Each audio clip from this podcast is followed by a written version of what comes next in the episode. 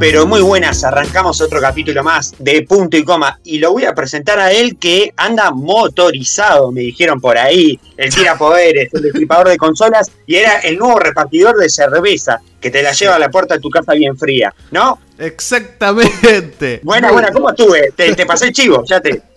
Muy buena, Cinti. La verdad que eh, sí, me pasaste el chivo. Yo ahora estoy trabajando en Cabeza Beer, ya que yo de trabajo ahí puedo tirar el chivo tranquilamente. Eh, si quieren ir a comprar cerveza, sí, me pagan el sueldo. Pero la verdad que bastante bien, sí. En moto eléctrica, eh, obviamente, pues acá respetamos el medio ambiente. Y bueno, ya, ya hubo unos pequeños usted, inconvenientes. Usted como la hija de Callejón, ¿no? Usted está como el blooper de la hija de Callejón en el programa de Yudica, ¿no? Sí, sí.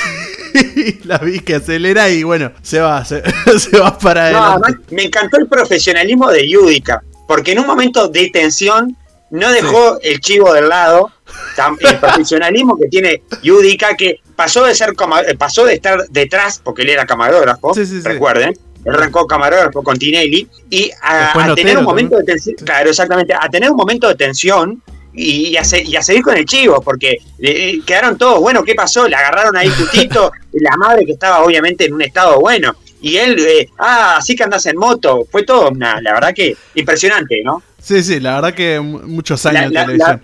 sí, la, verdad de la televisión 100% en vivo. La realidad y la verdad de la televisión 100% en vivo es eso, ¿no? Sí, sí, sí. Es eh, actuar, actuar. El, show tiene que continuar. Y bueno, acá yo también estuve, tuve ese mismo problema, la verdad. Pero usted no fue en un estudio de televisión. No, no en la calle el primer día de trabajo. Pero bueno, eh, después ya ya ahora ya estoy hace tres semanas, ya no, no volvió a pasar, fue solo esa vez, que, eh, bueno, no, estar acostumbrado y pasan esas cosas. ¿Vio cuando dicen de tal hora a tal hora usted no puede salir porque hay un gato montés, un lobo? Bueno, acá pasa que de tal hora usted no puede salir porque anda eh, tomas en la moto. Sí, sí, repartiendo cerveza artesanal a la gente.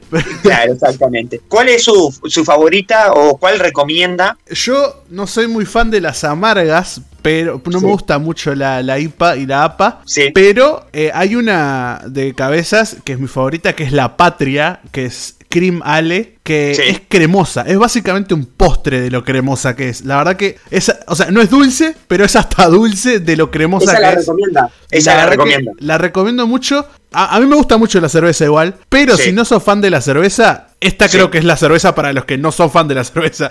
Así que una puerta de entrada al, mundo de la cerveza artesanal es la patria de cabezas. La verdad que es muy buena. Eh, cabeza no tiene que, en cualquier momento, digo, le hicimos publicidad local de Solimar. Usted reparte. No, es del Pinar. La recomendación de la cerveza. ¿Qué más quiere?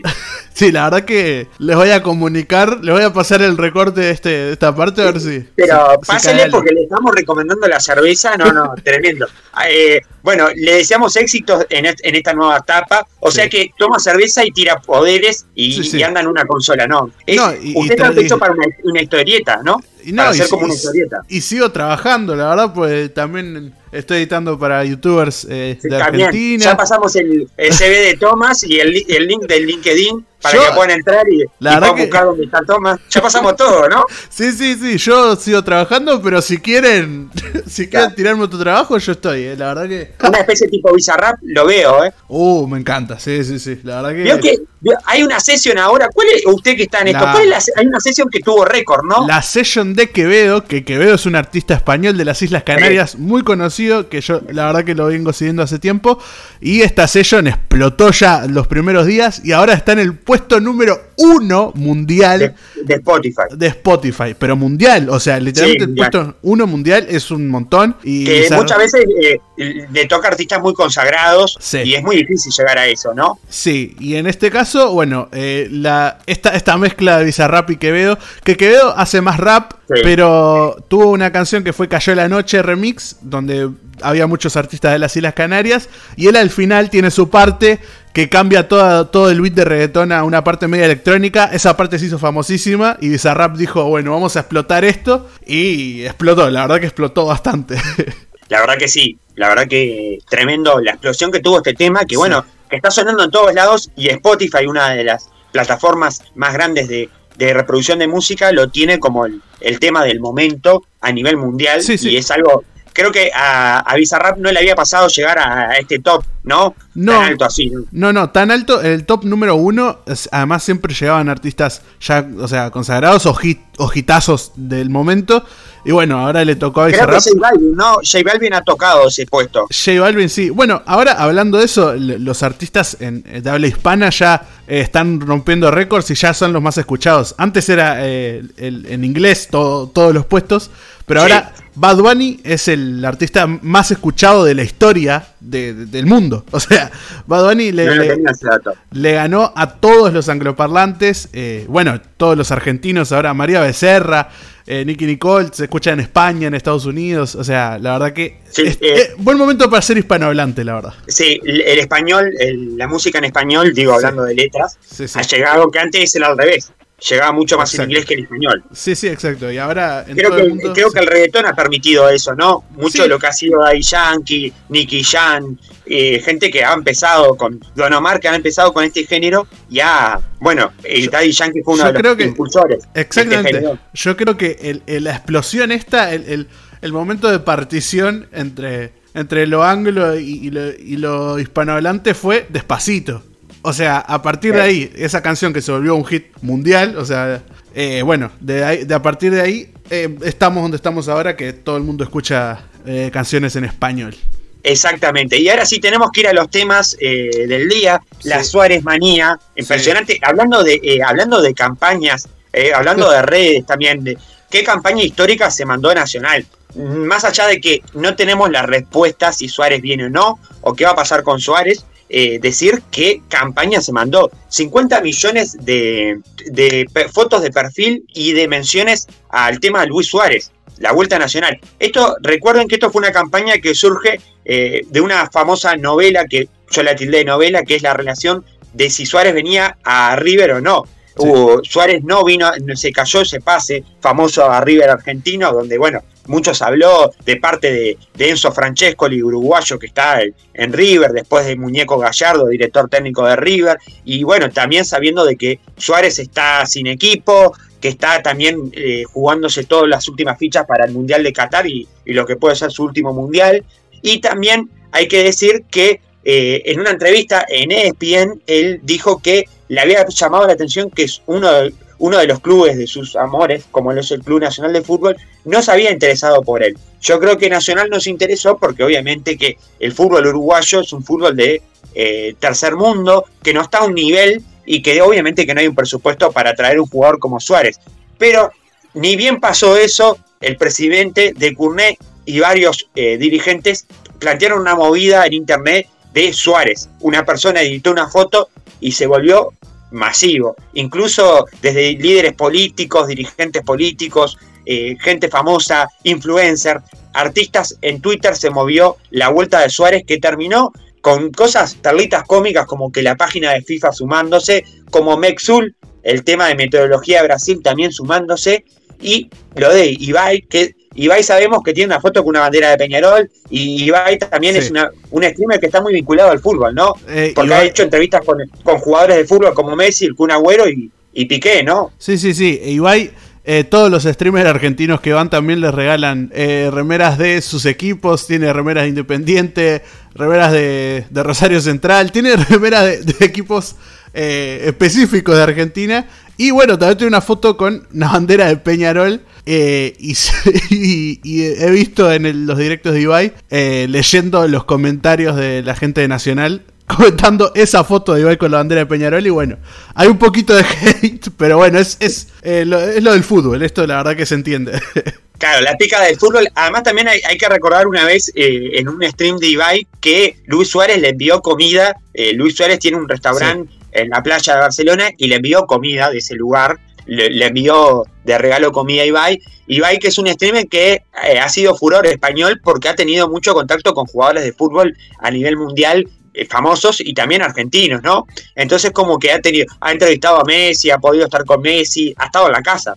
Sí, sí, eh, con Entonces como que ha tenido toda esa, particularidad y bueno, y también es un influencer que se mete en todo este juego que hay en las redes, vamos a ver en qué termina. También hubo autos pintados con, con Suárez, sabemos que en un partido de fútbol en el minuto 9 van a cantar los hinchas nacional por Suárez, por el, por el minuto 9, por la camiseta 9, y también sabemos que De Cournet hizo un viaje express a Madrid, en plena mudanza de Luis Suárez de Madrid, eh, a hablar con el jugador y a plantearle todo esto y a mostrarle todo esto, a llegarle al corazón, porque lo que apuesta Nacional es, dice, no lo puedo traer por el nivel que hay acá, no lo puedo traer por la plata, pero yo sé que Suárez es hincha de este club.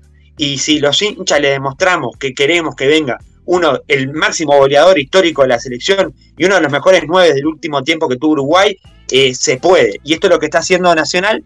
Eh, esta campaña que se han sumado eh, muchos dirigentes políticos que son hinchas del club. El caso de, del Boca Andrade, un, un dirigente político del Partido Comunista, senador del Frente Amplio, que se ha manifestado fanático de Nacional, que siempre va a los partidos. También algunos ministros del gobierno actual, hablamos del ministro de Trabajo Pablo Mieres, que puso su foto de perfil, hablamos de la subministra de, Relaciones Exteriores, Carolina H., que también puso foto, hablamos de el ex eh, intendente interino Cristian Vicandia, de muchas figuras que, bueno, que se sumaron a esta Suárez manía, le tildamos nosotros, donde todos hablaban de Suárez. Y donde también hubo una noticia eh, media como cómica con un equipo francés, Marsella, que dijo que iba a traer a un, tal Suárez y eh, la gente entraba y era otro Suárez y no el Suárez de, que, de, Uruguay y eso fue como cómico. También lo que transcurre con el tema del Borussia Dortmund, una oferta que llega a un equipo alemán que tiene una camiseta amarilla y negra. ¿Qué va a pasar con todo eso?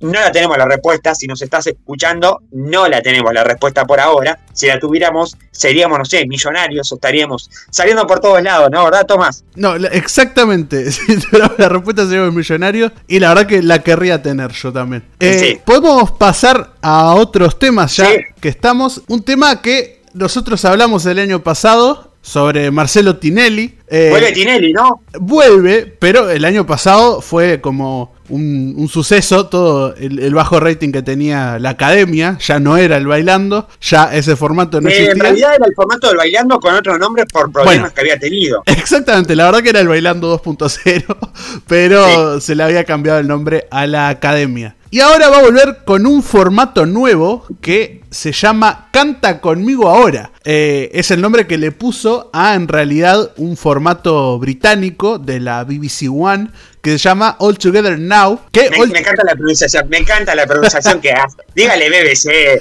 No, no. se dice BBC. pero, pero para, para los lo que hablamos español, dígale BBC. BBC, no. La BBC.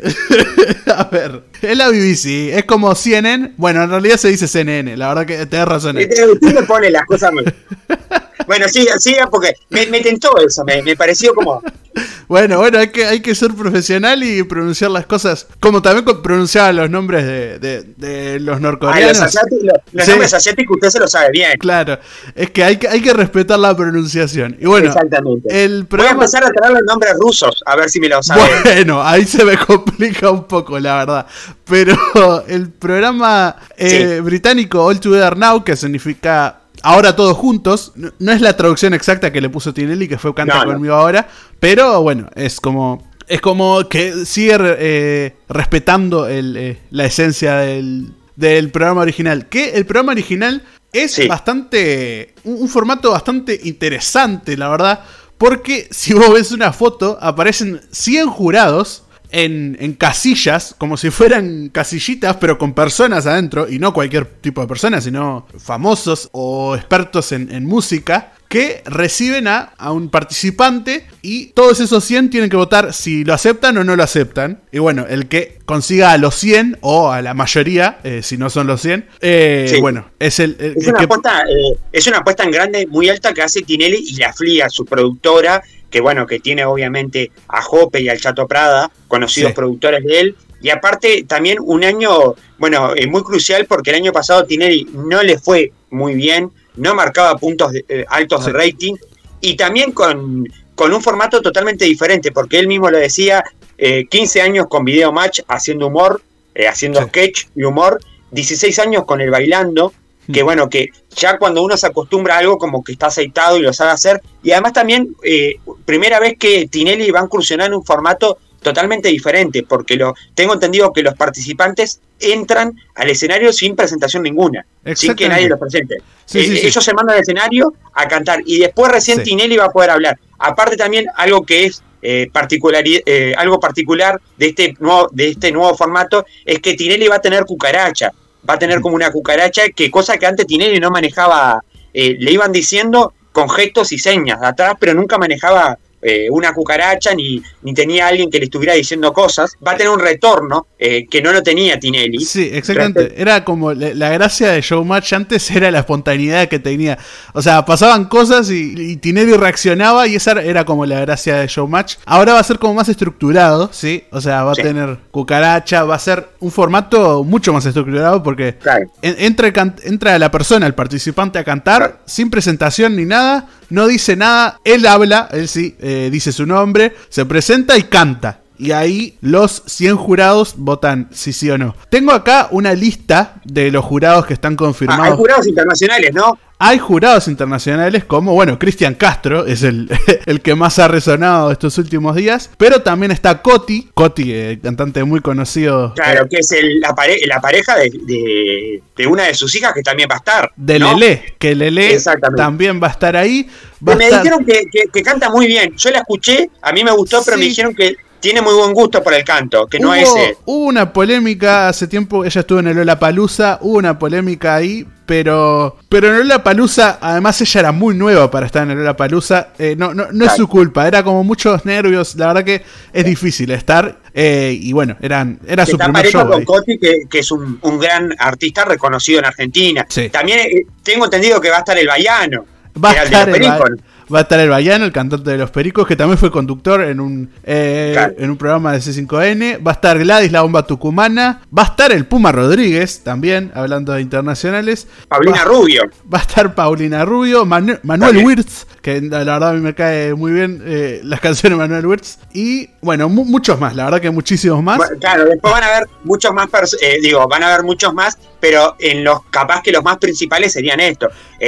tener artistas como Paulina Rubio, que es una artista mexicana muy reconocida. Eh, me imagino que para un formato de televisión, además, ellos van a venir, van a tener que estar acá, en van a tener, como digamos, van a tener que estar en el estudio, en el piso. Entonces van a tener que venir, porque muchos de ellos viven afuera, obviamente, no, no residen en Argentina y van a venir especialmente para grabar el programa. Igual. Una apuesta grande. Sí, es una apuesta muy grande, pero hay que decir que no es, no es eh, un programa con la misma duración que el Bailando, por ejemplo que se emitía todos los días durante todo el año, básicamente, y es La bastante, mitad del año, sí. bastante eh, largo. Pero este es un, formato mucho más corto, eh, mucho más estructurado también. El, británico duró solo dos temporadas y tiene tres episodios en las dos temporadas, así que es bastante, bastante corto. Yo supongo que acá igual se va a alargar un poco, pues bueno. Creo que también eso va a depender cómo le va a Tinelli. Recordemos que eh, últimamente eh, el 13 no ha tenido muy buena relación eh, con sus figuras.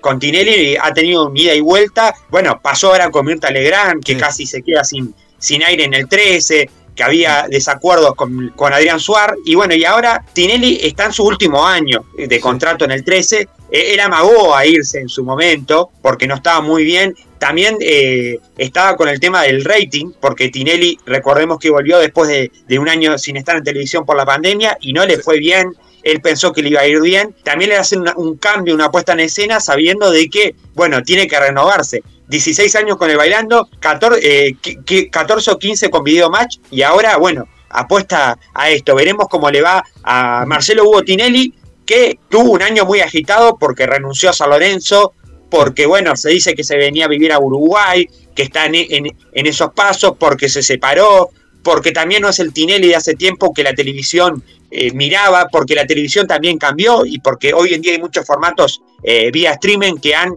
competido y han logrado capitalizar mucha audiencia joven. Entonces veremos qué va a pasar con eh, Marcelo Tinelli. también tengo entendido que, que, vuelve la enana feudale a Tinelli. Exactamente, está, está confirmada acá como una voz eh, en off, así que va a estar a la nana feudal. Vuelven las risas de. Vuelven las risas, ¿no? Vuelven las risas de la nana feudal. Que hubo un tiempo en la pandemia que estuvieron, pero eran grabadas, yo me acuerdo. Era bastante deprimente eso. En eh, ella eligió, ella eligió Lustar. Sí, sí, eh, ella eligió.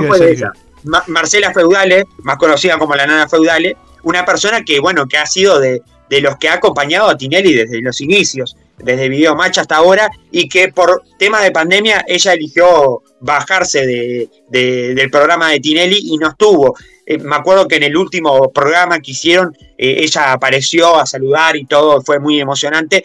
Ella siempre dijo que te han tenido buen trato en relación de relación de compañeros laborales. Así que bueno, va a ser algo, va a ser algo interesante ver este nuevo formato que lo estaremos esperando. Antes de pasar al otro tema, quiero hacer una recomendación rápida, ya que nombramos a la nana Feudale, a Marcela Feudale. El Método Rebord, que es un podcast que en realidad está en YouTube, lo pueden escuchar, eh, de, Tomás, de Tomás Rebord. Eh, iba a decir Tomás como yo, pero no, él es sin H, Tomás Rebord, que también es eh, un periodista que me encanta, lo sigo en todos lados, pero en su podcast, que se llama El Método Rebord, que es él y otra persona, es una entrevista de las horas que sean, hay veces que son dos, hay veces que son tres. Tiene una entrevista con la nana feudale que es increíble, es increíble la historia de ella. Yo no la conocía, eh, o sea, a ella la conozco hace años, pero no conocía su historia. Eh, cómo empezó en radio, cómo fue escalando y también cuenta las ausencias.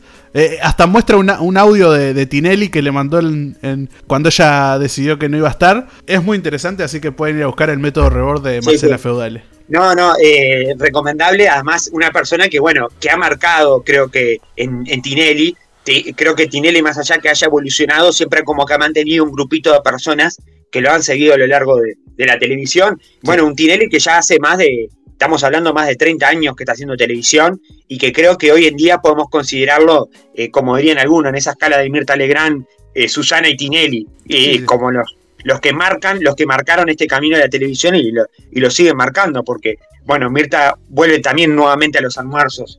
Y eso. sigue teniendo ganas de trabajar, eso es impresionante. Exactamente, exactamente. Mirta vuelve a los almuerzos, algo que desde hace años que lo está haciendo y que creo que son un clásico de la televisión argentina. Eh, también decir que, hablando de todos temas, hoy en el espacio central en punto y coma eh, tenemos a eh, Diego Olivera, ex director del IRCA y subsecretario de, perdón, secretario de, de, la Junta Nacional de Droga, Diego Olivera, que vamos a estar hablando porque en, estas, en estos días se cumplieron años de, bueno, primero de la, de la ley de cannabis en el 2013, que se oficializó la ley de legalización de marihuana, y después se cumplieron cinco años de la venta en farmacia de cannabis, de la venta de marihuana recreativa en farmacia, y que bueno, vamos a estar hablando con Diego Olivera de eso, y no solo se cumplieron cinco años, sino eh, Cabildo Abierto, a través del diputado Perrone y a través de su líder, eh, Guido Manini Ríos planteó el volver, retroceder y sacar, derogar la ley de cannabis. Se puso en tela de mesa y bueno, vamos a ver qué, nos puede comentar él. Sabemos que eh, eh, vimos, vimos comentarios de Radio, el actual secretario de la Junta Nacional de Droga, que obviamente que no están en esa postura y la coalición obviamente que está muy dividida a eso. Veremos qué nos puede contar Diego y también toda la experiencia y todo lo que se vivió en ese momento con el tema del cannabis eh, estaremos atentos ahora dentro de un rato en el espacio central, pero algo que no deja de, subir es el dólar en Argentina, ¿no? La verdad que no para de subir hace ya unos meses que uno piensa que va a bajar, pero la verdad que no, sube, sube y sube. Exactamente, sí. Dólar blue que ha llegado a los 378 pesos en Argentina. La verdad que eh, es una cosa que sigue sin, sin tener, eh, sin parar, no tener un parate, y esto ha generado, bueno, muchas repercusiones en Argentina.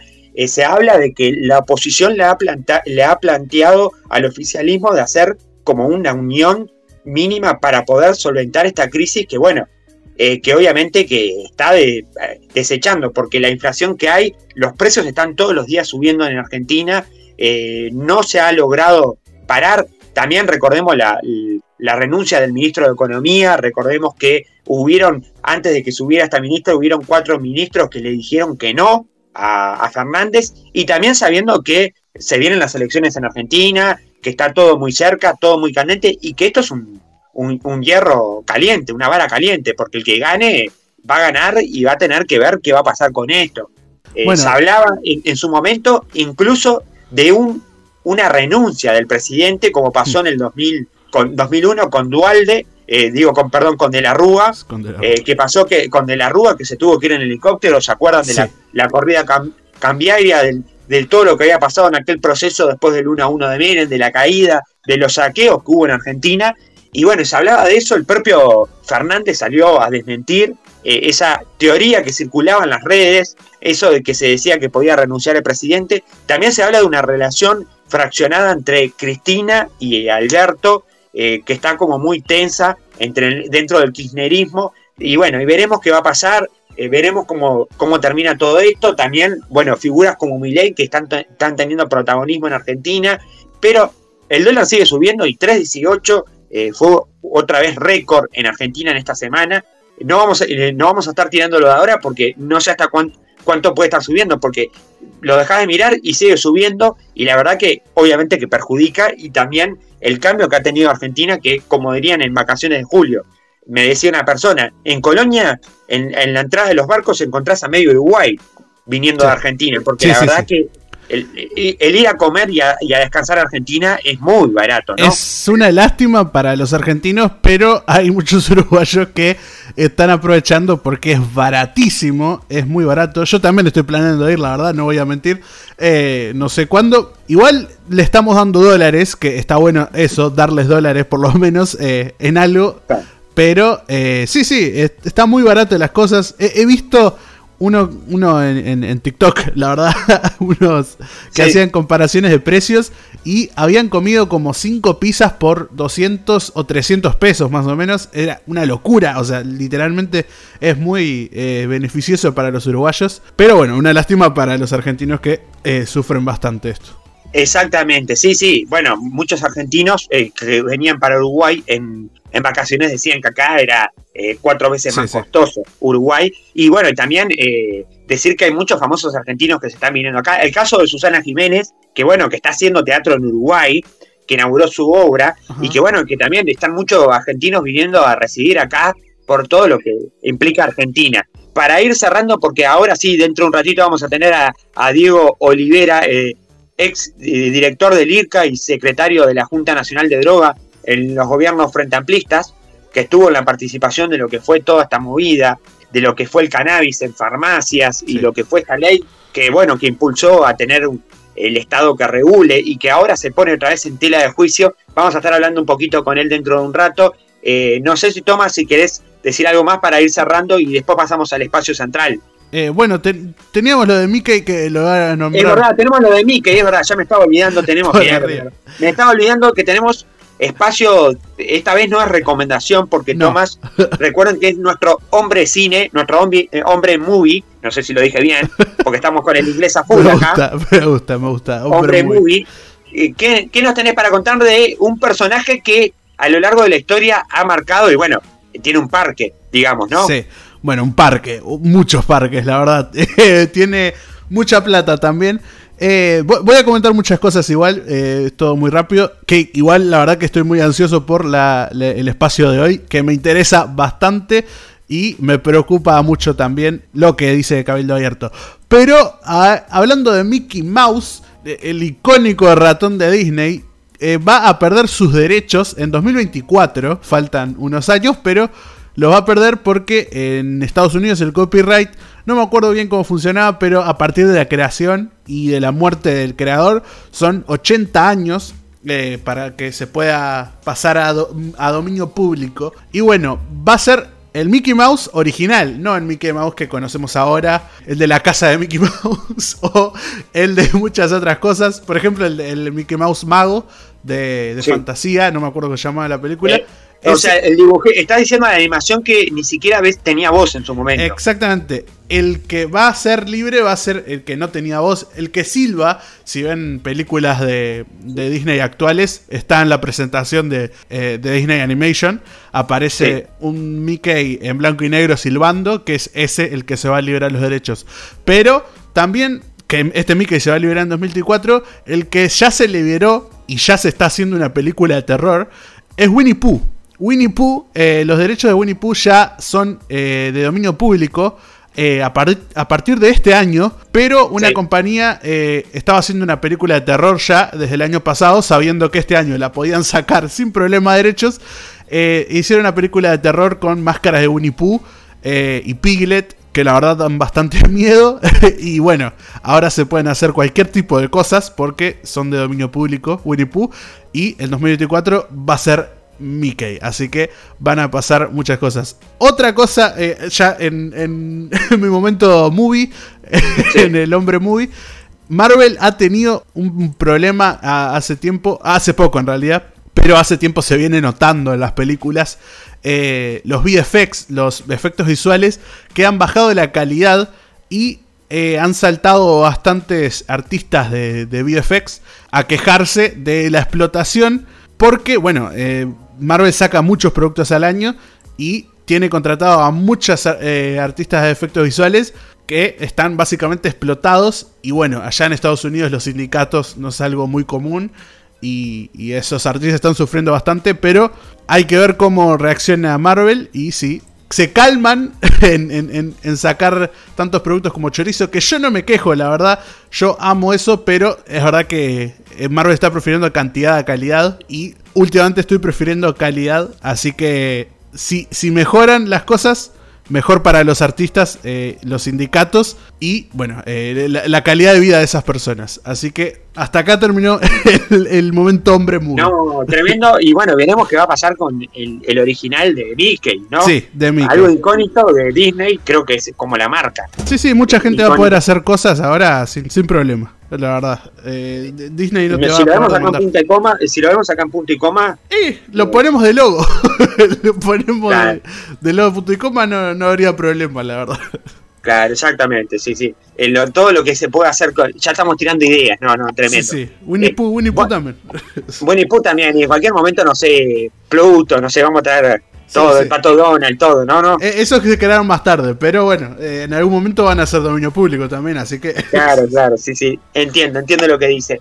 Bueno, por acá cerramos nuestra parte. Eh, vamos, vamos a cerrar con el espacio central de fondo. Cinco años de, venta en, farmacia y creo que son nueve años de esta ley que en 2013 se puso de la legalización del cannabis en Uruguay. Algo que hay que decir que en Uruguay nunca estuvo penalizada el, el consumo de cannabis nunca, jamás estuvo penalizado, pero sí la venta de cannabis, algo que muchas veces a los usuarios del cannabis les perjudicaba, porque decían, eh, bueno, puedo consumir, pero no puedo comprar, ¿y cómo hago? Entonces era algo que perjudicaba mucho y además también Uruguay fue el primer país de América, eh, de América del Sur en lograr dar un paso cuando ya en Europa y en otros países como Canadá se estaba dando de poder legalizar que hoy en día eh, se está luchando en muchos países. En Chile se, se, logró legalizar medicinalmente el cannabis. Y bueno, vamos a estar hablando de eso y de la agenda que otra vez eh, se pone en tema arriba de la mesa, si está bien la legalización, si, eh, si está bien derogar. El senador Guido Maní de Río, como decíamos hace un rato, está en una lucha constante desde su partido con el narcotráfico en decir hay que derogar y hay que ir fuerte al choque. Vamos a estar hablando de esto en minuto nomás con Diego Olivera, así que nos vamos al espacio central.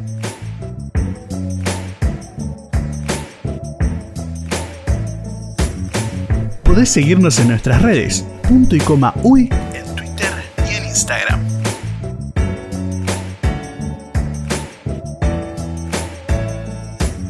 Bueno, como decíamos hace un ratito en este capítulo número 50 de Punto y Coma, vamos a estar hablando con Diego Olivera, ex director del IRCA. Y capaz que muchos se preguntan, ¿qué es el IRCA? Instituto de Regularización y Control de Cannabis. Y vamos a estar hablando de todo este proceso que empezó en el 2013, que después siguió en el 2017 con la venta en farmacia. Pero primero le doy las muy buenas a Diego. ¿Cómo estás? Agradecerte por estar unos minutos acá en Punto y Coma. Hola Inti, es un gustazo estar en Punto y Coma. Muchas gracias por la invitación. Bueno, en primer lugar, eh, eh, si nos puedes hacer un breve resumen de, bueno, cómo fue vivir toda eh, esa experiencia y bueno, y estar en ese lugar, porque fuiste el primero que tuvo, eh, que fue director del IRCA, porque el IRCA no existía antes. Entonces también hay como toda una responsabilidad y todo lo que llevó que Uruguay otra vez estuviera en el ojo del mundo entero sobre el tema del cannabis, porque yo veía medios en Italia, en Suiza, en todos lados hablando de Uruguay y del cannabis. Eh, ¿cómo, ¿Cómo viviste esa experiencia? Bueno, la verdad es que fue en, el momento uno no se da cuenta porque está sumergido en la tarea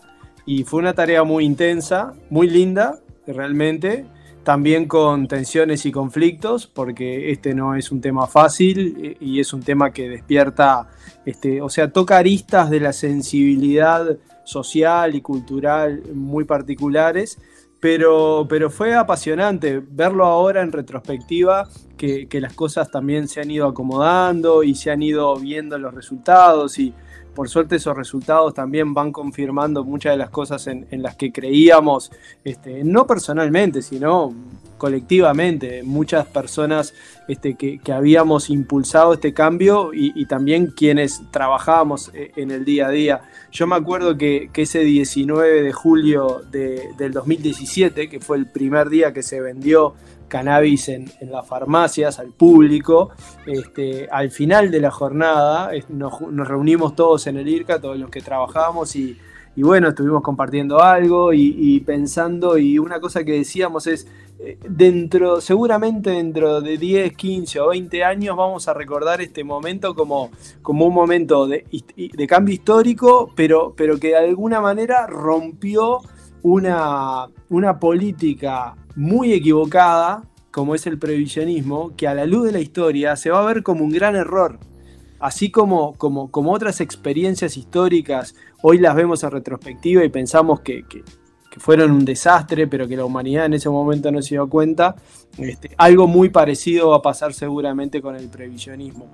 Y, no porque quienes desafiamos el previsionismo no, no entendamos que, el consumo de drogas tiene problemas para la salud, que por supuesto los tiene, pero, sí que esos problemas se ven muy agravados cuando, cuando la previsión es absoluta. No, y eh, también me imagino que lo personal, capaz que vos nunca te pensabas que ibas a llegar a estar ahí o que ibas a decir que un día, de la noche a la mañana, alguien puede ir a una farmacia a comprar eh, eh, cannabis sin tener ningún problema, porque recordemos que en Uruguay siempre estuvo permitido fumar. El tema era cómo comprar porque estaba prohibido y además sabemos que una persona que tenga que ir a comprar a un dealer, a otro a un lugar que genera todo un problema de, riesgo de muerte, porque eh, la persona que tenía que ir a comprar no sabía qué iba a pasar. Entonces, ahora decir que bueno, tengo ganas, voy a una farmacia y no tengo problema de nada. O sea, también generar todo eso, eh, la tranquilidad del usuario, que creo que era algo que eh, siempre se decía, bueno, Uruguay se permite fumar, pero conseguir y comprar era toda una travesía, ¿no? Exacto, eso que decís es, es totalmente así. Eh, de hecho, e, es interesante explorar un poco en la historia uruguaya y, entender por qué es así.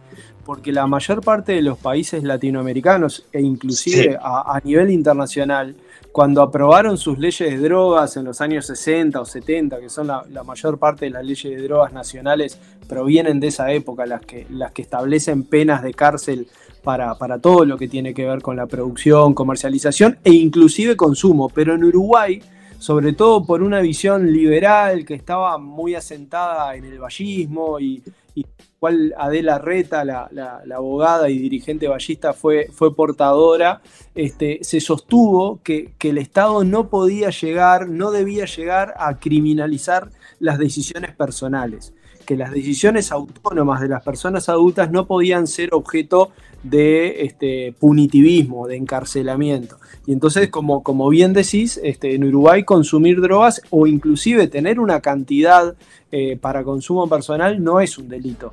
Pero la contracara de eso es que si, si, una persona adulta decide consumir, debe enfrentarse necesariamente a un circuito que sí es ilegal este, y donde además, como, como vos decías, además de la, de los riesgos personales que tienen meterse en ese tipo de circuitos, está la cuestión de que no sabes exactamente qué es lo que estás consumiendo.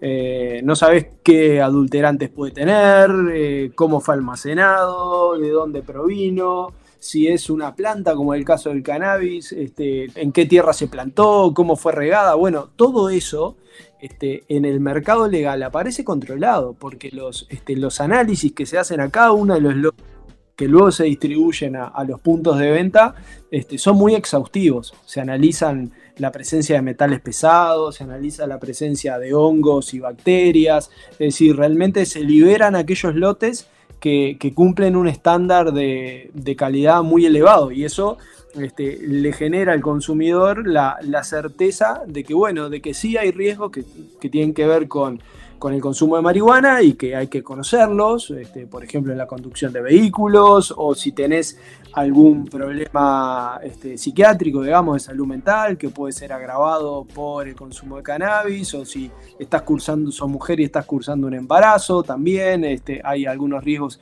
asociados a eso y otros, sobre todo con el consumo frecuente, pero lo que seguro no tenés son otros problemas adicionales que, pueden tener que ver con cadenas de producción absolutamente desreguladas o controladas por organizaciones criminales, porque ningún grupo de narcotráfico va a descartar una partida de marihuana porque tenga hongos. ¿Me explico?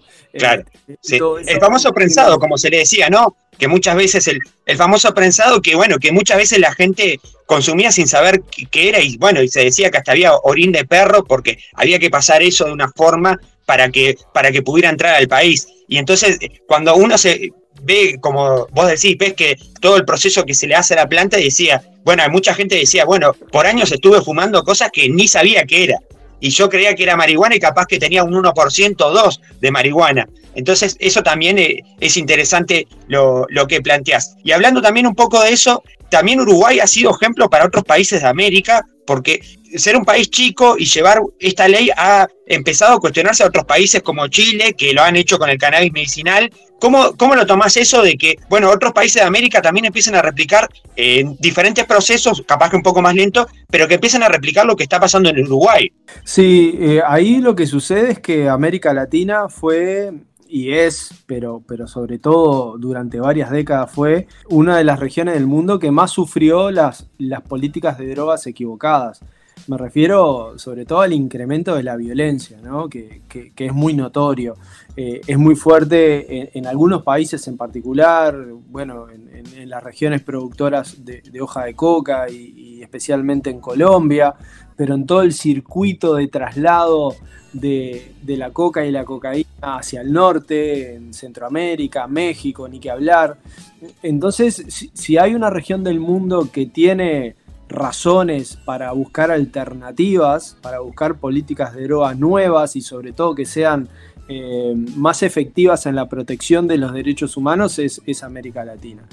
Eh, todo esto que estoy diciendo no se resuelve legalizando la marihuana, eh, pero sí pero sí que hay, hay un camino que se inicia, hay, hay, una alternativa este, que es posible evaluar, sobre la que es posible eh, investigar, buscar este, cuáles son sus resultados, porque eventualmente nos puede generar información para, para, digamos, seguir reformando la regulación de otros mercados, de otras sustancias. Eh, entonces, sí, como, como bien decís, este, ha habido mucho interés eh, de otros países latinoamericanos y, y, nuestra región, viste que tiene eh, también esas idas y vueltas, ¿no? Como que por momentos estamos más unidos y, cooperando mucho más entre nosotros y a veces, este, bueno, por, sobre todo por razones de, énfasis político, por influencia eh, de la geopolítica, sobre todo de los países más poderosos, aparecemos como, como más, de, este, digamos, eh, desunidos, ¿no? Este, con, claro, sí, sí. internas. Pero esta es una gran agenda para, para trabajar en los organismos este, multilaterales del, sur. Y hablando un poco de, esto del cannabis, creo que hay alguna una cosa que a veces como que se le cuestiona a Uruguay, que es, bueno, se le ha dado mucho interés en el cannabis recreativo, pero todavía en el cannabis medicinal como que hay como, como que falta avanzar en ciertos puntos. Eh, ¿Qué puedes decir respecto a eso? Porque mucha gente hoy en día es una de las críticas que hemos escuchado. Bueno, sí, el cannabis recreativo está como muy aceptado, como naturalizado, pero el cannabis eh, medicinal todavía cuesta, incluso a veces cuesta conseguir eh, para ciertos tratamientos. ¿Cómo ves eso? no sé qué opinión tenés respecto a esto.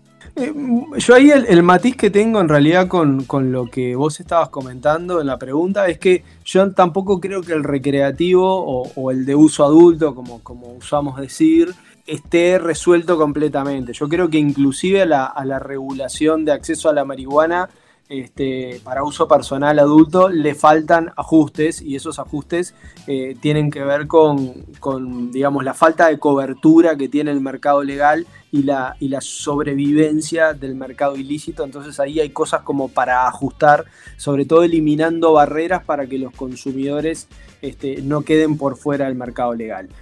Eso por un lado. Es decir, que, hay, cosas para corregir también. Pero en, lo medicinal, sí, también hay claroscuros. Eh, es decir, em, el, uso del cannabis medicinal em, tiene, digamos, distintas eh, formas, ¿sí?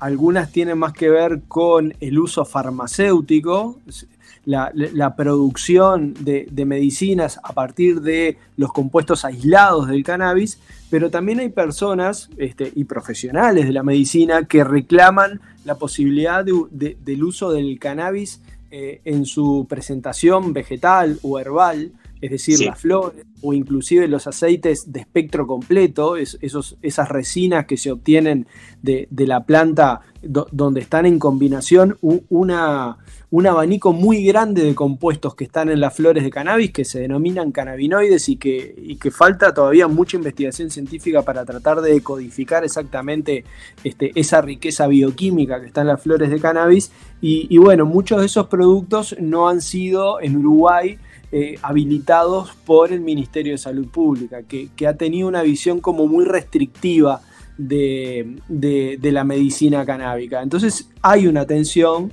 eh, entre distintas concepciones del cannabis medicinal. Lo que vemos en otros países, como por ejemplo Alemania, Canadá o Israel, eh, es una, una versión bastante más amplia, bastante más liberal de los usos medicinales del cannabis o inclusive en su aplicación en alimentos y bebidas que, bueno, que permitirían este, una, una satisfacción mucho más grande de, los pacientes, de los usuarios, evitar que tengan que recurrir a, una producción a veces de baja calidad ¿sí? que, este, o, informal este, y permitir que se desarrolle una industria este, que, por supuesto genera muchos puestos de trabajo y demás. Entonces ahí en, en, esas, en esos debates, en esas discusiones es que nos estamos moviendo.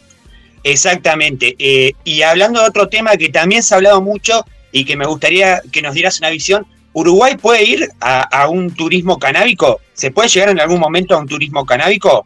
A ver, yo lo plantearía en estos términos. Lo que, lo que parece evidente que, Uruguay tiene que resolver es el acceso al cannabis para personas no residentes, es decir, quienes visitan nuestro país o quienes eh, están en nuestro país y, todavía no obtuvieron un permiso de residencia, como por ejemplo los migrantes recién llegados, las personas que vienen a estudiar o que vienen a trabajar safralmente, por ejemplo, en la construcción de la planta UPM vimos que este, se movilizaron eh, 6.000 eh, obreros, de los cuales una, buena porción son, son, extranjeros, que sin permiso de residencia. Entonces esas personas quedan como este, bloqueadas de poder acceder y evidentemente si consumen cannabis van a tener que recurrir al mercado ilegal y eso sigue alimentando lo que justamente queremos, queremos eliminar. Si, si, Uruguay puede ser algo así como un destino de turismo canábico, seguramente es algo más polémico, hay personas de la industria turística que, mm, no se sienten muy cómodas con eso, hay otros que sí. Eh, por lo pronto, lo que es inevitable es que los extranjeros cuando piensan en Uruguay, piensan, eh, entre otras cosas, en cannabis, porque nuestro país es, conocido en el mundo por eso, este, nos guste o no. Entonces, yo creo que sería necesario y sería inteligente resolver, resolver esa limitación generando los cuidados este, necesarios para que no se generen efectos indeseados, por ejemplo, en las fronteras. Este, Creo que ese es, un poco lo que, lo, que hay que cuidar, pero seguir prohibiendo o seguir dejando afuera a los visitantes del acceso al cannabis, este, la verdad es que no, no parece muy inteligente. Exacto. Y ahora sí, te voy a traer un tema que se estuvo hablando, valga, justo cayó en los cinco años de venta en farmacia, pero ¿cómo sentís que un partido como Cabildo Abierto, eh, principalmente por su líder y después por un diputado que es Perrone, eh, traigan como eh, a la agenda el retroceder, o sea, el sacar esta ley, el decir que esto no solucionó nada, sino incentivó a que la gente se drogara más y que bueno, que la lucha por el narcotráfico tiene que ir por otro lado. ¿Cómo ves este planteo de, Cabildo Abierto? ¿Cómo, cómo lo, lo, ves vos? Ah, todo lo que me dijiste, todo el avance que hubo y bueno, y también me está diciendo que la idea es mejorar, eh, seguir mejorando en avances y no retroceder. ¿Cómo ves esta postura? Y bueno, la veo primero como una postura puramente retrógrada, es decir, lo único que están pidiendo es volver atrás. no hay un análisis de los resultados, eh, en donde ellos evalúen que algunas cosas este, quizás haya que prestarles atención. No dicen, no, simplemente hay que derogar, hay que, hay que, hay que volver a un estadio anterior que por todo lo que hablamos antes, este, yo creo que sería muy inconveniente, porque es aferrarse este, con uñas y dientes a una política completamente fracasada porque si hay algo que no, que no sostiene el más mínimo análisis, es, es que el previsionismo haya tenido algún efecto beneficioso. No lo tuvo. Las adicciones siguen creciendo, las sustancias son cada vez más y de, de peor calidad, este, cada vez hay más violencia asociada a los mercados de drogas, este, cada vez hay más personas pobres presas por el efecto de, los mercados de drogas, entonces a eso es a lo que se quiere aferrar Cabildo Abierto. Y, claro.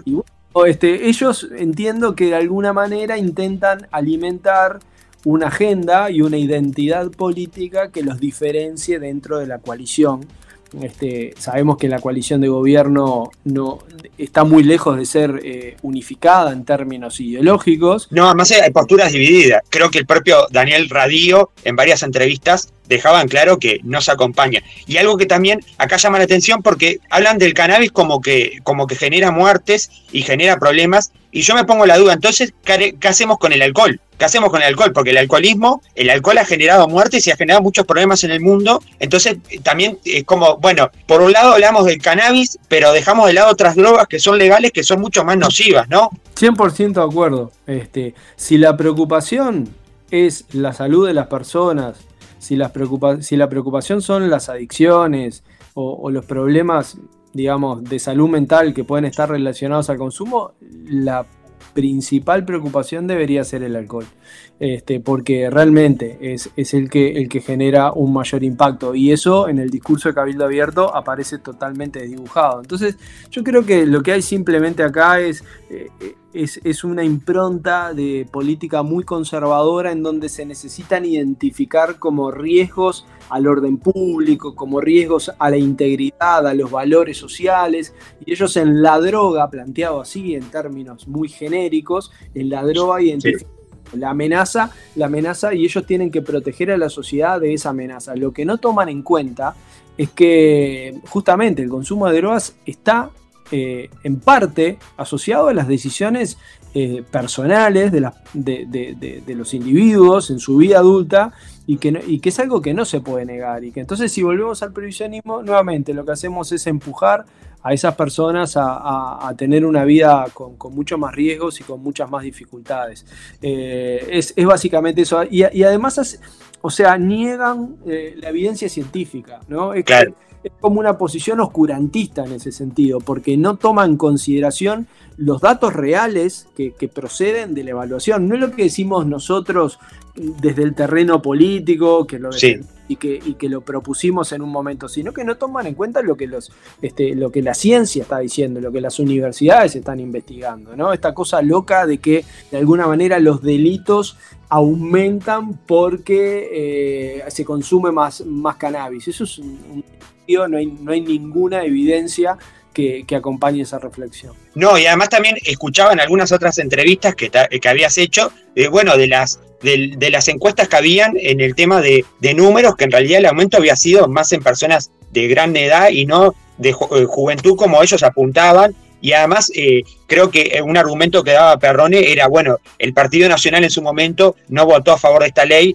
creo que ahora es el momento de, que nos apoyen. Y acá se vio, como decías, en la coalición una fracción, porque no todo el mundo está de acuerdo con retroceder esto. Y bueno, para cerrar este tema, ¿vos crees que esto va a quedar en la nada? O sea, va a ser un impulso ahí y va, a quedar en la nada, no, no se va a llegar al, al, puerto que ellos quieren, ¿no? A ver, seguro que no, seguro que a lo que ellos quieren no se va a llegar, pero sí ha habido un efecto, sí ha habido un efecto de la posición de Cabildo que es enfriar una agenda de posibles reformas eh, en el sentido de avanzar con la regulación que estaban en el gobierno.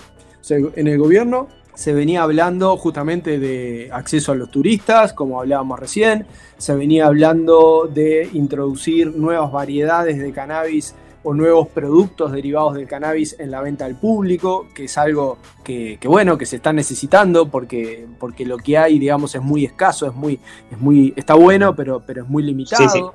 Y, bueno, y da la sensación que esta queja de Cabildo, que esta vocería tan fuerte que, ellos han hecho sobre el tema, ha enfriado esa agenda, que, que ojalá la podamos este, digamos, seguir impulsando desde otros sectores, pero las declaraciones de la calle, eh, cuando le preguntaron sobre esto, después de, los pronunciamientos que tuvo Manini, este, fueron como de nosotros no vamos a avanzar por el momento. ¿sí? Este, en todo caso, deberá verse en el Parlamento qué es lo que sucede.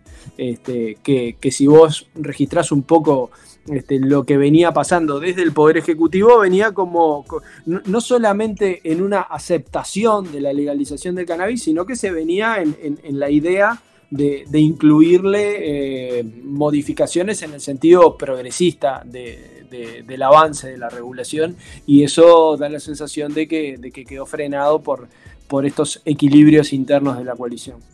Y antes de pasar a una pregunta que tiene Toma, nuestro productor, me tiraste el pie. El otro día había una entrevista en perspectiva que hablaba Daniel Radio sobre los dichos que había hecho el presidente en la BBC cuando habló sobre el tema del cannabis y hacían autocrítica de que, que no hubo como una como que no hay una comunicación entre eh, presidencia entre el presidente o presidencia con Radio y que bueno Radio se enteraba en ese momento de la de las palabras que decía el presidente eh, vos que estuviste ahí y qué opinión eh, puede merecer esto, porque la, autocrítica que él mismo se hacía era que, bueno, no había tanta conexión de comunicación entre él y el presidente, y bueno, y él se enteraba de, esas declaraciones en, ese momento cuando había la entrevista. ¿Cómo lo tomás vos o qué, qué opiniones tenés respecto a esto que el propio Radio lo tenía como autocrítica?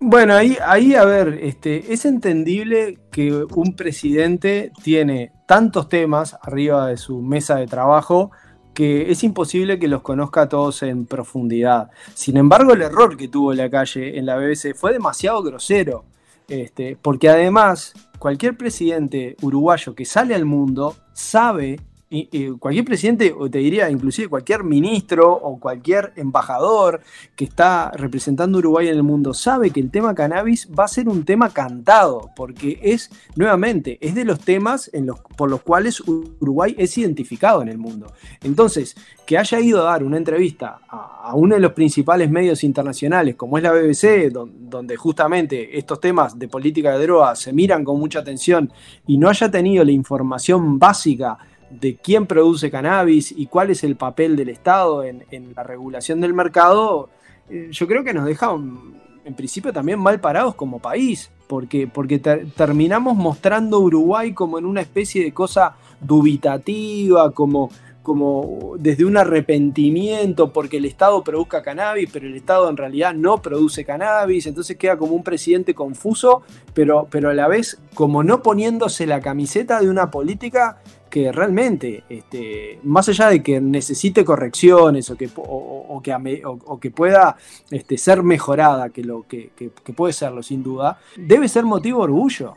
Este, debe ser motivo de, identificación de Uruguay como un país progresista, como un país respetuoso de las libertades individuales. Entonces yo creo que ahí, este, más allá del problema de comunicación que pueda haber entre, entre Radio y el presidente, que, lo desconozco, eh, creo que la calle este, se perdió una gran oportunidad de encuadrar bien el tema ante un público internacional como es el ABC, que no es, no es además solamente un público este, del Reino Unido, sino que es un medio que llega a todas partes. Claro, estas preguntas, como decías, preguntas de cajón que uno siempre tiene que tener, como sabiendo que hay cosas que seguramente fijamente te van a preguntar y uno tiene que estar preparado para eso. Y más cuando, como decís, es un mandatario. Obviamente que eso eh, representa al país y obviamente que eso genera un poco de respidez. Eh, Tomás, eh, ¿estás por ahí que tenés alguna pregunta? Me... Bueno, la pregunta mía es más como consumidor, yo soy adquiriente en la farmacia y bueno, sabemos que el, cannabis sube su precio cada seis meses. Y bueno, las variedades que hay también de Sativa Indica, eh, que son la beta y alfa, es el nombre que tienen,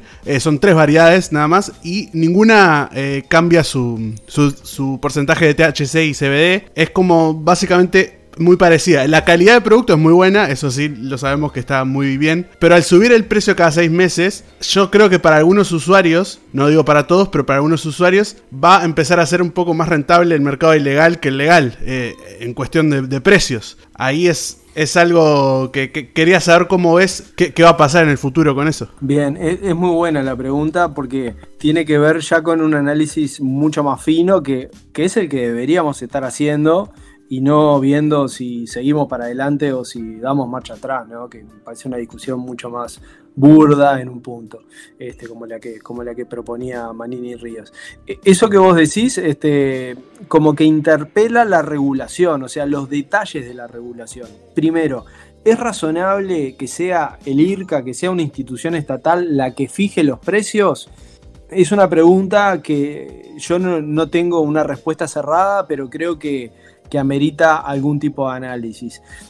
¿Es, es razonable que existan solamente dos variedades eh, con, un nivel de psicoactividad moderada?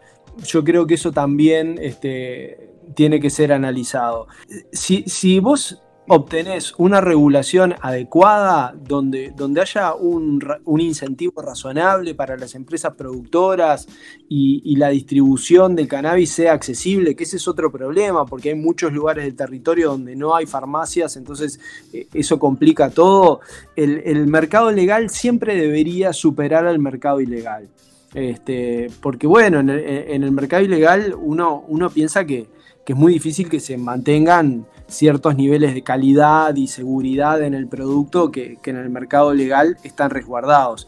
Por otra parte, en la medida que exista un mercado legal robustecido y, que realmente sea, sea, completo en cuanto a, cubrir las distintas preferencias de los consumidores, eh, bueno, lo que debería hacerse también es este, tomar acciones sobre las ventas ilegales, cosa que ya se está haciendo, pero, pero seguramente debería hacerse inclusive con más fuerza. Es como cualquier producto, es decir, si, yo me pongo a hacer vino en, mi casa y, a venderlo, ¿no? Le pongo, le pongo un tapón de cualquier manera y lo saco y lo empiezo a vender en la feria, bueno, va a venir la intendencia y me va a decomisar el producto, ¿no?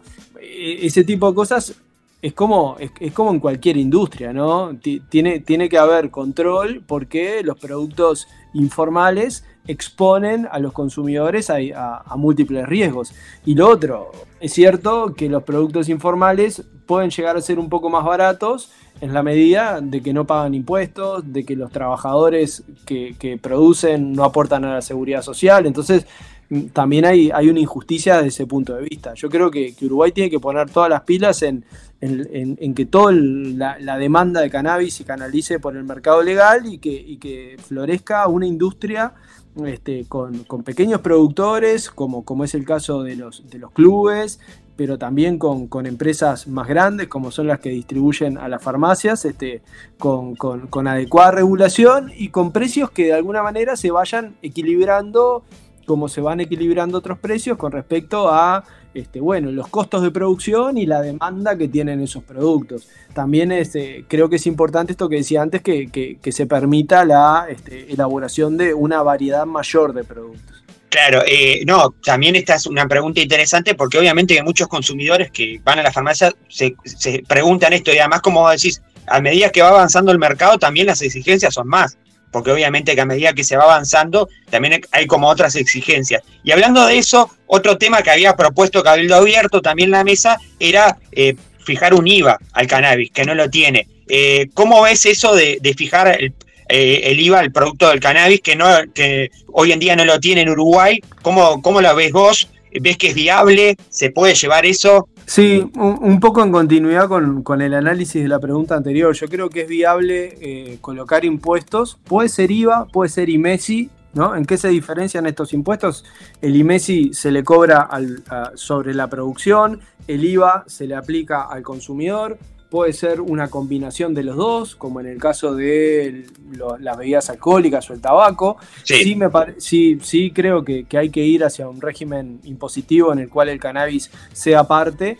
pero, pero antes que eso hay que lograr un, mejor equilibrio entre oferta y demanda, que es lo que hoy este, está bastante distorsionado. Entonces, si hoy cómo está el mercado, de, la manera que está, que, está como demasiado ahorcado el, mercado legal, los impuestos, ahí sí corremos el riesgo de que haya una mayor fuga de consumidores hacia el mercado ilegal. Entonces creo que la, colocación de impuestos tiene que ser parte de, un plan de ajuste más grande de la regulación en donde haya más puntos de venta y donde se la distribución de una mayor diversidad de productos. Claro, eh, a lo que va es que por ahora no sería algo viable porque todavía no estamos en, como decías, eh, hay lugares del interior que no tienen farmacias, que la gente tiene que recorrer a otro departamento y es complicado. Entonces, capaz que poner eso ahora sería como una traba, eh, en vez de mejorar, sería una, traba que complique.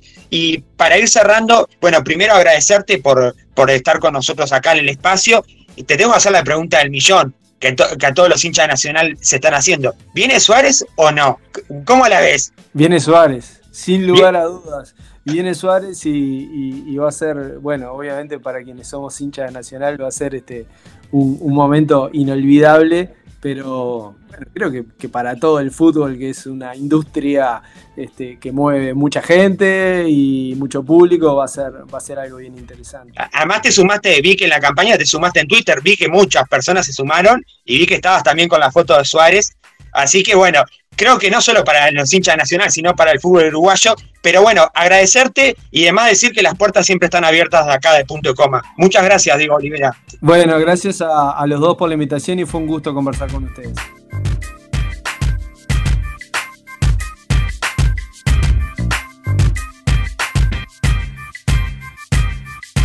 Podés seguirnos en nuestras redes, punto y coma uy, en Twitter y en Instagram.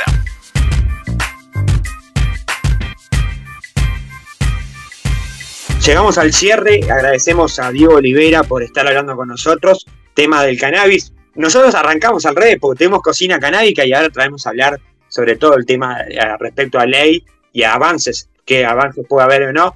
Y decir que mm, nos solíamos decir algo importante, algo muy importante, porque, y, porque hoy es el capítulo número 50 de Punto y De la mitad la mitad, bueno, la mitad de, de 100, pero se puede seguir. Así que. Sí, se puede seguir. Se puede eh, seguir. Yo les aviso que a los amantes de la timbia, no sé si tenemos algún oyente que le gusta timbiar, la quiñela, el, el 50 es el pan. O sea, es el pan. El pan, mm. el pan. Bastante noble, bastante del pueblo, bastante para todos. vamos a hacer el pan y después el serrucho. Ah, muy bien, me gusta. El próximo es el serrucho. El serrucho y madre e hijo. Bien, o sea, bien, bien, bien, bien. no sé qué, qué, señal, qué, qué señal eh, no, nos está dando el pan, el serrucho, madre e hijo. Eh, que trabajemos, esa es la, señal que nos está dando. Que trabajemos para alimentar a nuestros hijos. Por ahora no tenemos hijos, pero está. Pero bueno. Eh, Muy bien, me gustó, me gustó su interpretación. Sí, sí, sí, es la interpretación que nos da la timba. Pero sí, sí. Bueno, y, invitamos a la gente que si quiera jugar y, y si juega, que bueno, si, es, si saca y esa inspiración por nosotros, no está mal compartir, ¿no? No, ya, ya agarroneando, ya agarroneando. bueno, pero vemos la inspiración y el número, así que... Claro, porque imagínate que alguien juega el 50 a la cabeza y saque, no sé, siete mil, eh, más de 7 mil pesos para arriba. Y algún regalito, yo qué sé, un bombón, una caja de bombones, bueno, capaz un poquito más. bueno, ya están pidiendo mucho. Estamos pidiendo mucho a la audiencia que siempre nos apoya, tenemos oyentes fieles que nos están apoyando siempre, pero bueno, uno con sentido del humor, creo que punto y coma pasa por esto, tratamos temas serios, tratamos temas de actualidad y también en el capítulo número 50, ¿por qué no jugarla al 50, no? Sí, exactamente. Si pueden jugar Yo capaz que le juego. Yo no soy timbia, no, no soy de la timbia, pero capaz que le juego. Sí, sí. Yo cuando era chico, cuando era chico me gustaba ver a mis abuelos jugar a, a la tómbola. La tómbola era. Ah, yo jugaba a la tómbola cuando era más chico. Bueno, jugaba al famoso 7 número al, mínimo. Y lo máximo que llegué a sacar fue lo mismo que jugué. Sí, sí. No, no, yo una vez saqué, no me acuerdo, creo que era 100 pesos. Y eh, además cuando era chico era un montón eso. Eh, igual son cosas de sanducero, creo yo también, por ir a los kioscos de barrio. Pero hay mucho. Pero capaz que hay gente que nos está escuchando, pero la, la timbia creo que hay mucho. Bueno, eh, yo siempre recuerdo el 5 de oro. Eh, Bueno, el 5 de oro, los domingos, de, sí, sí, yo me acuerdo de los domingos 5 de oro estar, revancha, ¿no? estar en la, viendo la tele y que aparecía el 5 de oro, y un temón, la verdad también, y ver, ver los números, que yo no jugaba, pero jugaba después a ver si le invocaba los números que salían en el momento. Que, ¿Y le invocaste? no, ¿Sí le ta- tampoco ganaba ahí, así que no, no, Claro, mejor que no jugara. Viste que de la típica, no jugás, pero le invocás y es Sí, tipo, mirá qué hubiera pasado si lo hubiera jugado. Claro, eso pasa, pero por suerte ninguna de las dos, la verdad. Claro, no, no, porque viste que a veces pasa. sí, sí, es, es muy Por eso. normal. Pero, pero bueno, terminamos hablando de esto. Este podcast también tiene esto. Eh, 50 capítulos, arrancamos en plena pandemia. Pasó de todo, hay que decirlo.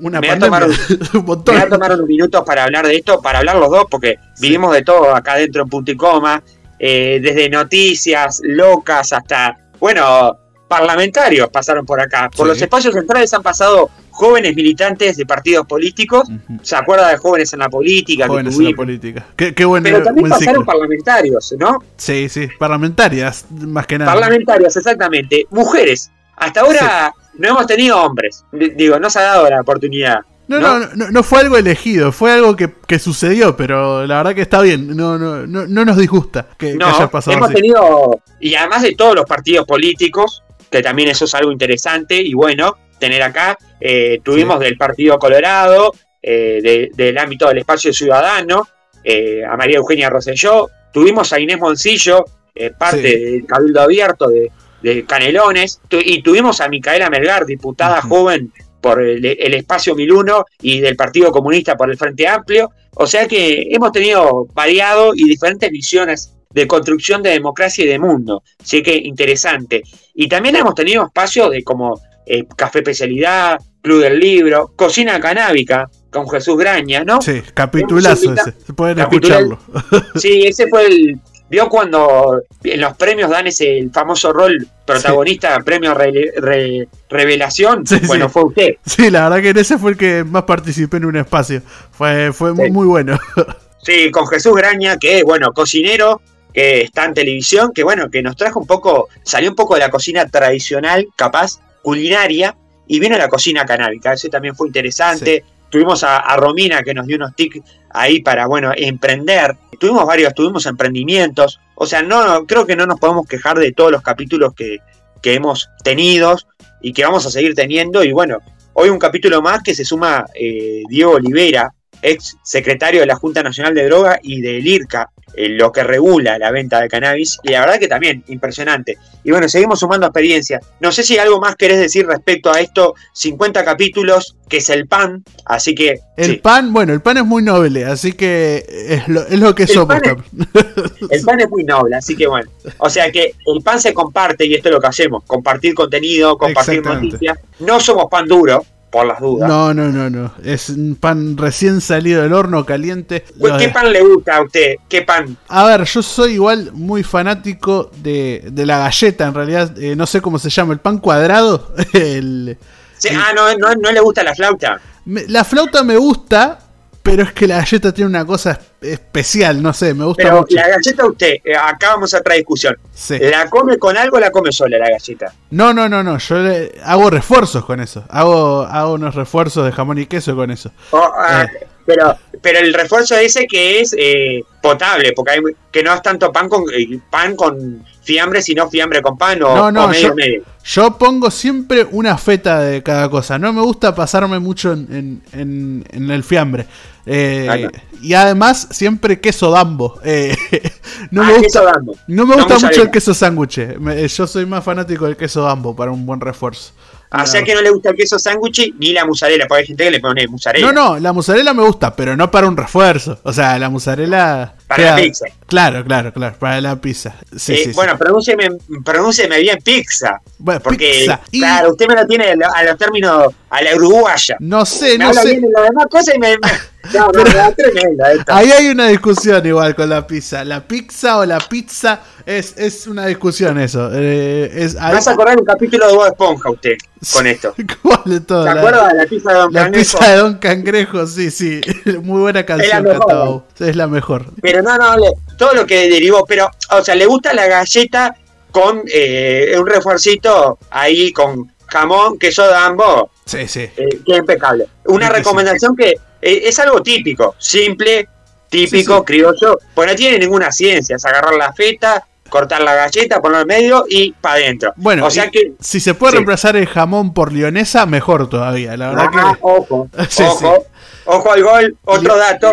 O sea, estamos en un momento, capítulo 50. El 50 es el pan. Tomás no nos recomienda películas, nos recomienda una, comida que es muy tradicional de él.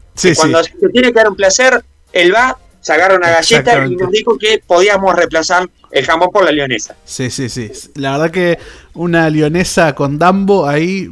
Sí, sí. titular. Sí, sí, sí. Hermoso, hermoso. y para cerrar, porque ya nos queda poco tiempo, ¿con qué se acompaña eso? ¿Agüita, refresco no, no. Eso es una merienda con un buen bascolet. O sea. ah, usted es bascolet. Yo usted le gusta, le gusta la chocolatada. Sí, sí, sí. Yo me, lo sigo Porque también eso también tiene como. Vio que hay como diferentes chocolatadas, una más cruda, otra más. Eh, ¿Usted cómo le gusta? No, yo eh, revuelvo bien el, Hago como un engrudo con un poquito de leche y después le voy echando la leche. Hago como, como que si fuera un café, pero con, con bascolé. Aparte que a usted le gusta mucho, por, yo lo, lo, lo, cuento esto porque he compartido muchas instancias de, vive, de, compartir vivencia. A usted le gusta mucho el capuchino, el, café con leche. Bueno, siempre cuando, cuando tomo café, tomo, sí, café siempre con leche. Capuchino o cortado, pero sí. Siempre con leche. Sí, sí, adoré va y adoré bueno, Capuchino.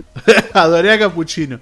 La otra vez me pedí un moca también, que los mocas son muy ricos. Bueno, eh, eso, vayan a Adoré también. Ya que vayan a Adoré, que también nos apoya, así que bueno. Bueno, eh, cerramos acá con el pan. Eh, me dio hambre, me voy a tener que ir a comer algo. A la gente que nos está escuchando pueden hacer lo que está diciendo Toma. Yo le daría un consejo a, ese pan, eh, úntenle en queso crema o Filadelfia bueno, eso, eso ya, es otro level, pero.